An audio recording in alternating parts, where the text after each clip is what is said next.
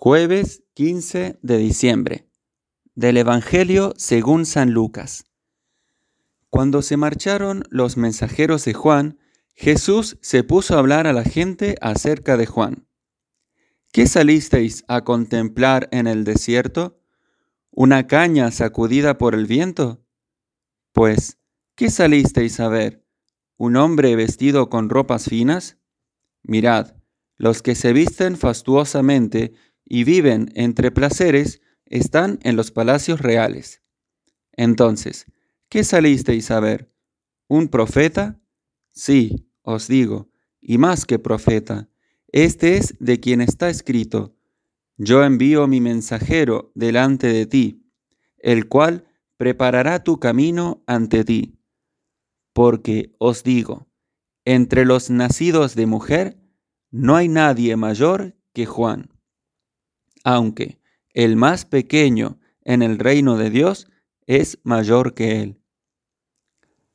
Al oír a Juan, todo el pueblo, incluso los publicanos, recibiendo el bautismo de Juan, proclamaron que Dios es justo. Pero los fariseos y los maestros de la ley, que no habían aceptado su bautismo, frustraron el designio de Dios para con ellos. Palabra del Señor. San Juan Bautista recibió una misión sumamente particular e importante dentro del plan de salvación, que era el de disponer los corazones para el encuentro con el Salvador, preparar los caminos del Señor. Esta misión lo ponía en total referencia a Jesucristo. Él era la voz y Jesús la palabra. Toda su vida estaba dirigida a disponer los corazones para el encuentro con Jesús. Por eso, muy pronto, él, cuando Jesús emerge y comienza a predicar y a traer discípulos, Juan pasa a un segundo plano. Y esto no es algo que lo haya deprimido, ni mucho menos. Al contrario, lo llenaba de gozo el saber que Jesús crecía y él disminuía. Y seguramente muchos, con el paso del tiempo, se habrán olvidado de Juan o habrán quedado, como es natural, totalmente embelesados con la figura de Jesucristo y por el, su resplandor. Y ante ese resplandor se opacó un poco la figura del precursor. Sin embargo, Jesús no se olvidó de Juan y hoy lo reconoce, reconoce ese lugar único que Juan cumple en el plan de salvación y también sus virtudes y lo llama profeta y más que profeta y le dice un elogio como jamás le dirigió nadie. Dice que Juan es el mayor entre los nacidos de mujer.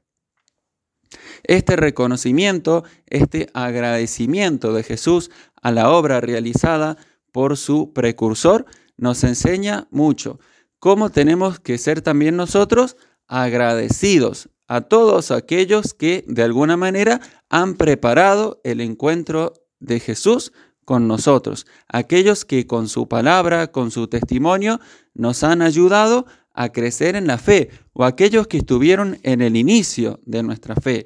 Pensemos en nuestros padres, en nuestros catequistas, en nuestros maestros de religión, en nuestros sacerdotes, en aquellos que han ayudado a que conozcamos, creamos y amemos a Jesucristo. Cómo debemos estar tan agradecidos de ellos.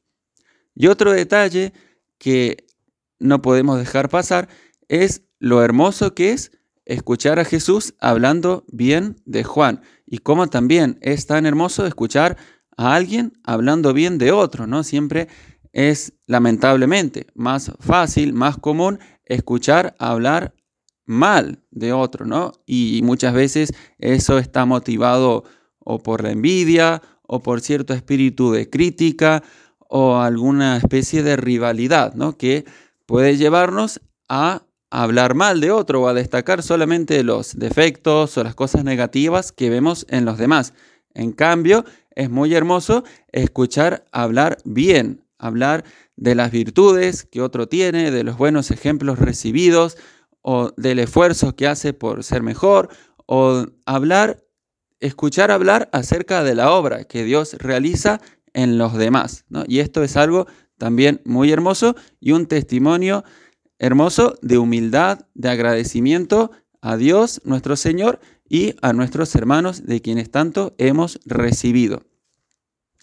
Y por último, también hay que señalar que la misión de Juan es la nuestra. También nosotros tenemos que preparar, disponer los corazones para el encuentro con Jesús y estar dispuestos a pasar siempre a un segundo plano, dejando que Jesús sea el centro. Aunque se olviden de nosotros y no nos lo agradezcan, no importa. Lo importante es que hemos sido medios, instrumentos para que las almas se encuentren con Jesús. Y esto es lo realmente importante y valioso a los ojos del Señor. Entonces, pidámosle a María Santísima que ella también dispuso los caminos y que sigue siendo la que prepara el reinado de Cristo en nuestras almas, que ella entonces nos ayude a ser precursores, a preparar el encuentro de las almas con Jesús a través de nuestras palabras y sobre todo del ejemplo de nuestra vida dedicada a amar a Dios con todo nuestro ser. Gloria al Padre, gloria al Hijo, gloria al Espíritu Santo, como era en el principio, ahora y siempre, por los siglos de los siglos. Amén.